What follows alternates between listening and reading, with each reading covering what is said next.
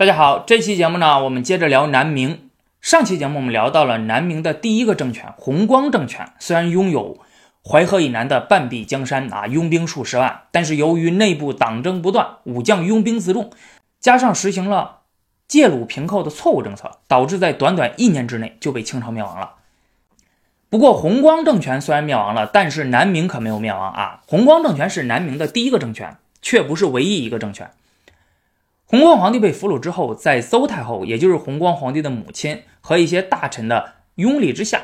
陆王朱常方在杭州就任监国。他派人同清朝议和，而清军在攻占南京之后呢，继续攻城略地。大约一个月后，占领杭州，陆王朱常方投降。清军就趁机派人招降逃跑到这一带的明朝藩王啊，不少藩王，比如周王、惠王啊、崇王，一看大势已去，就都投降了。这时候有一个藩王就看不惯监国的陆王朱常方想要投降清朝的做法，他觉得不能认怂呀，得和清朝干呀！啊，我们还是有一战之力的。于是，在清军攻占杭州的前几天，他在一批文臣武将的支持下离开了杭州，前往福建福州。这个藩王就是唐王朱玉建，他是明太祖朱元璋第二十三子唐王朱敬的八世孙。一六四五年八月十八日，唐王朱聿键在福州正式称帝，改元隆武，南明的第二个政权隆武政权就此成立了。隆武政权的成立，给当时拥护明朝的人带来了新的希望啊！虽然此时清朝已经灭亡了弘光政权，攻占了淮河以南的大片土地，兵锋正盛，大有一鼓作气统一全国之势，但是隆武政权成立之初呢，所拥有的三个有利条件。啊，使很多人认为他还是可以同清朝分庭抗礼的，可以同清朝长时间对峙下去，甚至反攻收复失地的。第一，就所控制的土地、人口等硬实力而言，当时浙江东南部、福建、江西南部、广东、广西、湖南、湖北西南部、云南、贵州、四川部分地区等广大的地方还没有被清朝征服，这些地方的官绅军队仍然遵明朝正朔，承认隆武政权。就军事实力而言，清军在灭亡弘光政权、迫使监国陆王朱长方投降之后，朝中主政的睿亲王多尔衮就认为，对南方的用兵基本结束了，剩下的未被清军征服的地方，只要派遣官员招降即可，啊，无需动用军队。于是命令八旗主力北返，班师回朝，在南方呢，只留下了小部分的八旗军队和投降的南明军队驻守。因此，从军队数量和作战能力上来看，此时清朝在南方的军事力量与隆武政权相比呢，并不具备更大的优势。第二，隆武皇帝个人的能力和综合素质在南明诸帝之中是最强的。一个组织发展的好不好呢，和领导者的个人素质是有很大的关系的啊。拿之前的弘光政权来举例子，弘光政权的灭亡与弘光皇帝本人酗酒好色、昏庸无能、不思进取。只想偏安一隅是分不开的。弘光皇帝继位之后，呃，在国事如此危急的情况之下，还不忘搜刮民财、修葺宫殿啊，选秀女、充奢红。那自己贪图享受，不想处理政事，于是把所有的军国大事都交给了马士英处理啊，说天下事有老马在啊，有什么军国大事你去找马士英啊，不要找我，我不管，别耽误我享乐。而且弘光皇帝还热衷于给当初明太祖朱元璋处死的开国功臣李善长、傅有德、冯胜等人，还有被明成祖朱棣处死的大量建文朝的忠臣啊，比如方孝孺啊、齐泰呀，还有黄子成等人，追加谥号，恢复名誉，平反昭雪。那么这些事儿吧，你你不能说做的不对，但是呢，在当时那种情况之下呢，显然不紧急，啊，不是优先该做的事儿。所以当时就有人批评弘光皇帝这样做就是为了粉饰太平。反观隆武皇帝，史书记载他爱好读书，不喜欢声色犬马，也非常的节俭啊。自己的衣服呢，穿的都是那种啊布袍，非常寻常的。继位之后，比较关心百姓的疾苦啊，整顿吏治，严惩贪污，规定呢小贪必杖，大贪必杀。隆武皇帝有感于明朝自万历年间开启党争后给国事带来的巨大危害，力主消除党争，摒弃门户之见，任人唯贤。他曾说：“历代之受患，莫过于群臣朋党之最大，于今两京之富，二帝之商，皆此故也。隆武皇帝还改变了弘光朝廷实行的借鲁平寇的错误政策，转而实行联寇平鲁啊，联合农民起义军共同抗击清朝。此时的他显然已经意识到了清朝才是南明最大的威胁啊，这个做法很有远见啊，非常正确啊。要不是有大顺军和大西军两大农民起义军的帮忙啊，尤其是大西军，南明绝对支撑不了十八年这么久。那这一点呢，之后的节目我们会重点谈到。隆武皇帝在继位十天之后，就杀掉了前来招降的清朝使者啊，并立志要恢复河山，甚至准备要御驾亲征。虽然后来呢，因为各种原因没有成功实行吧，但是呢，单就这份气魄就已经超过了只知道偏安一隅的弘光皇帝和后来一心跑路的永历皇帝。从隆武皇帝的所作所为可以看出来，真的是有一派中兴之主的气象。隆武政权所具备的第三个有利条件是，由于清廷此时在全国严格推行剃发易服令啊，导致已经征服的地区降而复叛，各地起义风起云涌，反抗清朝的统治，这给隆武政权创造了良好的外部条件。其实早在清朝刚刚入关进入北京后，清朝的实际统治者瑞亲王多尔衮就已经下达了剃发令啊，但是遭到了呃京城还有及其附近地区汉族官员和百姓的强烈的反对。由于当时清朝的统治还不稳固，所以就被迫收回成命了。到了一六四五年七月，清朝彻底击败了大顺政权和南明的弘光政权，占领了整个北方和南方的大片土地。多尔衮就认为天下初定，剩下的就是派人。招抚没有归顺的地方啊，大清即将一统天下，啊膨胀了，因此呢，他开始命令强行推广剃发易服，要求汉族人必须要遵从满族的发型和服饰，留头不留发，留发不留头，这一下子就激起了很多人的反抗。已经投降的地区降而复叛，处于观望的地区马上表示绝不剃发，要与清朝血战到底。许多地方的抗清斗争不始于清廷接管之时，而起于剃发令颁布之。之前清廷接管南明各地的时候呢，没有遇到多大的反抗啊，很多地方都是望风归降啊，几乎没费一兵一卒。那为啥要求剃发易服后，这些地方的官绅呢、百姓就都坚决反抗了呢？对于当时很多汉族的上层官绅和下层老百姓来说啊，清朝击败南明那只不过是改朝换代而已啊！中国历史上发生过那么多次的改朝换代，没什么大不了的。况且明朝到后期呢，就已经丧失人心了。虽然这次比较特殊吧，清朝是异族，但是这个在历史上也不是第一次啊！元朝就曾经统治过全中国，那些广大的老百姓更是如此啊！政治离他们实在是太遥远了。换个皇帝，甚至换个王朝，对他们而言也没有什么影响啊，日子还是照样过。所以呢，一开始也没有必要反抗。但是现在清廷要求剃发易服，那就不一样了。发型和服饰在古代呢，并非是简单的装束问题，而是一个民族文明的象征。在儒家看来，也是一下之防的重要标志。《孝经》有云：“身体发肤，受之父母，不敢毁伤孝之始也。”孔子在评价管仲的时候就说过：“微管仲，无其披发左衽矣。”没有管仲的话，我们就要沦为夷狄了啊！披发左衽呢，是春秋时期夷狄的发型和服饰啊，在这里就指代夷狄了。现在清廷要求剃发易服，对于广大的汉人来说呢，那就不单单是改朝换代的事情了，而是有关民族尊严、文明存亡的大事情。天下兴亡，匹夫有责。于是很多人就开始反抗了。另外，从审美的角度上看，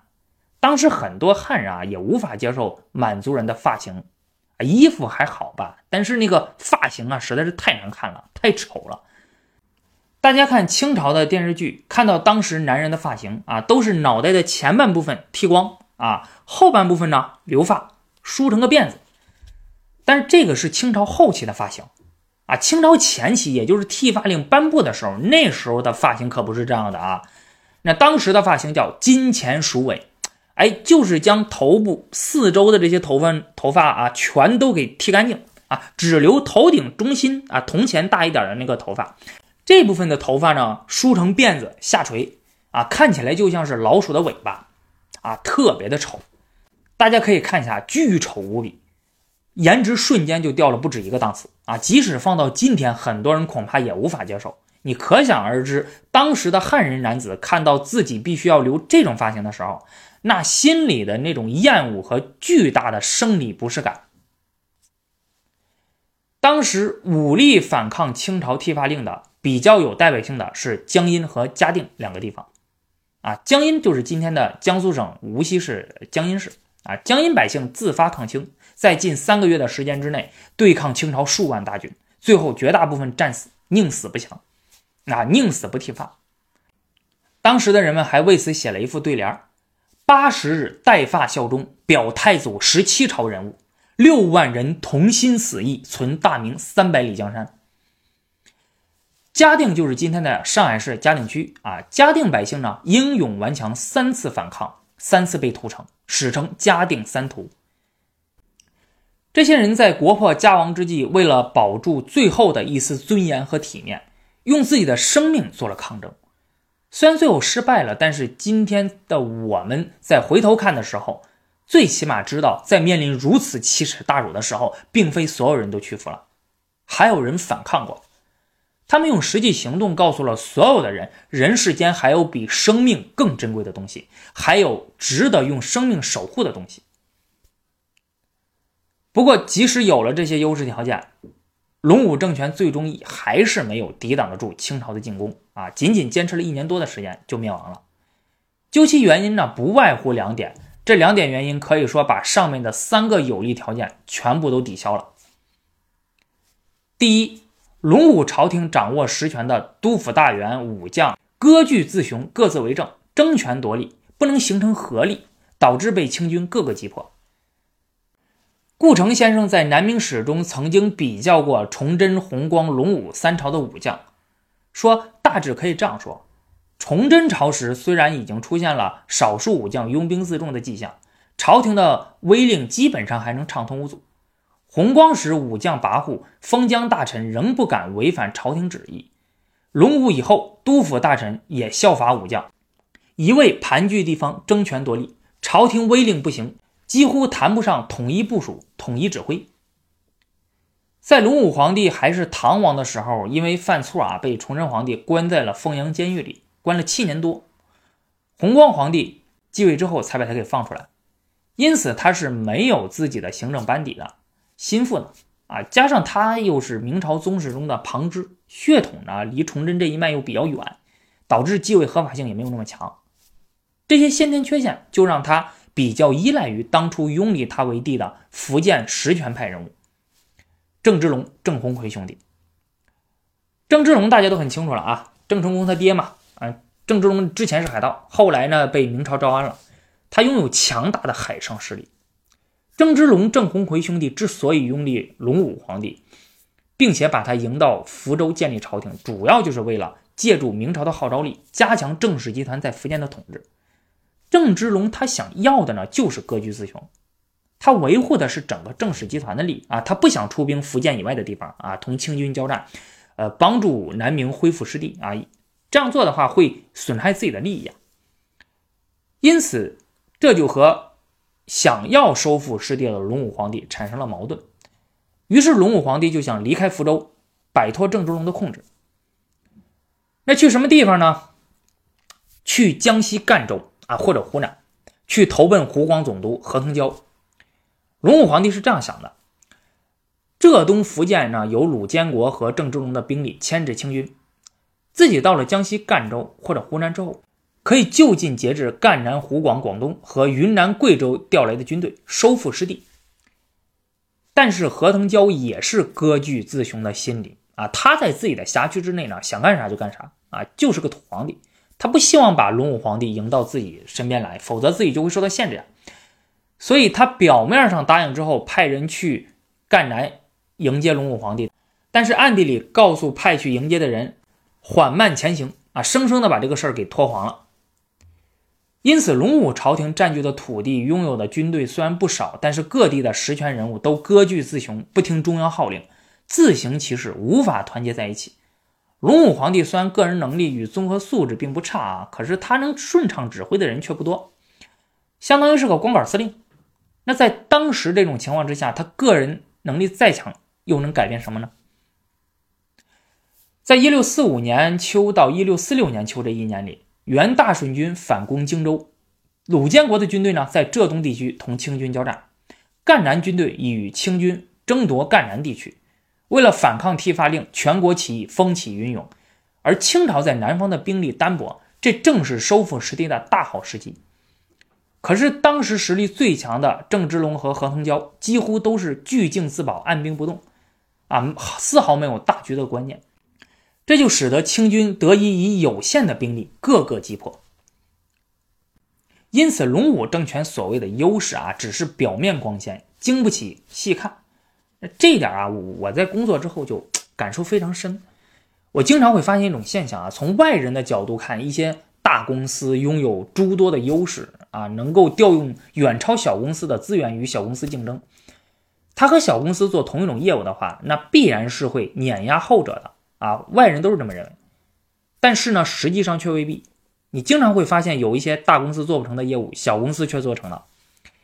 这其中一个重要的原因就是，大公司表面看起来非常的强大，但是因为它太大了，成立时间长啊，导致各个部门呢都有各自的利益，存在内部壁垒，经常会出现无法顺利协作啊，甚至是互相竞争啊、互相拆台的现象，内耗。因此，看起来是大公司与小公司之争，实际上很有可能只是这个大公司里的一个部门，甚至是一个小组啊，同这个小公司竞争。这样的话，双方的实力的差距呢，其实就没有表面上看起来那么大。小公司能在某个业务上击败大公司，也就不足为奇了。第二，隆武政权与鲁监国政权之间的争端与对抗，分散了抗清力量。鲁监国政权是啥呢？清朝下达剃发令之后，浙东地区兴起了反清运动啊！当地一些人认为需要一位明朝宗室出任监国，以团结当地的抗清力量。当时当地只有鲁王朱一海没有投降清朝，他是明太祖朱元璋第十子，鲁王朱檀的九世孙，因此他们就拥立了朱一海就任监国，这就是鲁监国政权。鲁监国政权的人呢，成立的时候吧，还不知道。唐王朱玉建已经在福州继承皇位了，等他们知道的时候就很尴尬了啊！因为南明同时出现了两位主政者，所谓天无二日，民无二主啊，因此就必须要有一个人退位让贤。从血缘关系上看，唐王、鲁王都是明太祖朱元璋的后代，与这个崇祯皇帝的血缘呢都比较远，这一方面半斤八两，打个平手。从时间上看，唐王比鲁王继位的时间要早，而且已经称帝了，鲁王还只是监国。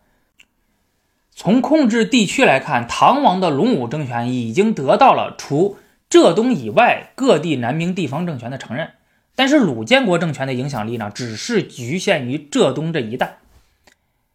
因此，怎么看也是鲁王该退位啊。可是鲁王朱一海吧，他当了监国之后就不想退下来了。哎，权力的诱惑就是这么大，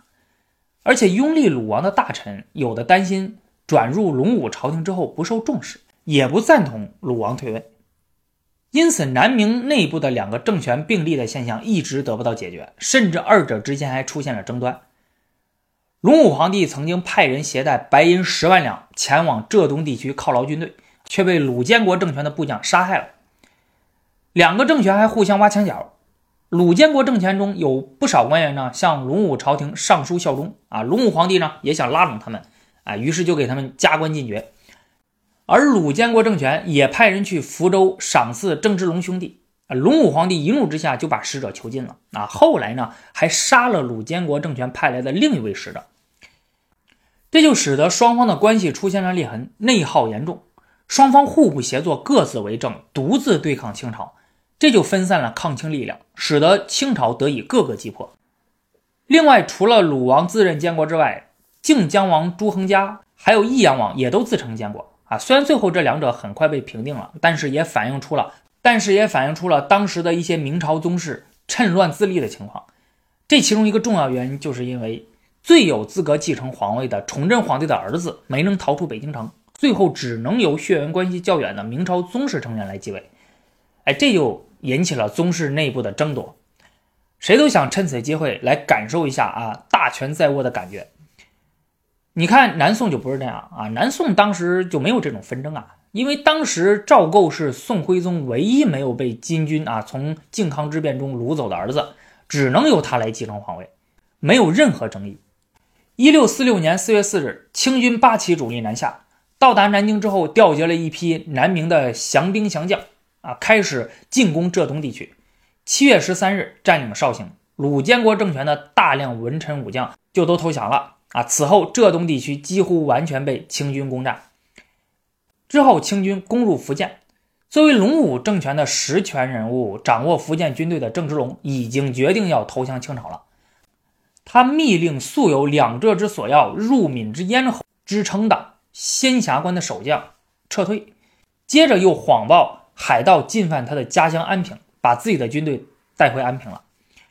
清军不费吹灰之力，就在福建。攻城略地，占据了大片土地。隆武皇帝闻讯后，离开福州逃走。一六四六年十月六日，被清军在汀州追上，并被杀害。不久，福州被攻占，福建为清军占领，隆武政权覆灭。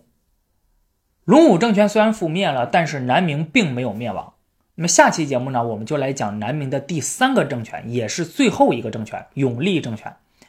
永历政权很值得讲讲啊！南明十八年历史，永历政权存在了将近十六年，到底是什么原因使它存在的时间远远超过了弘光政权和隆武政权呢？下期节目我们就来聊聊，欢迎大家关注。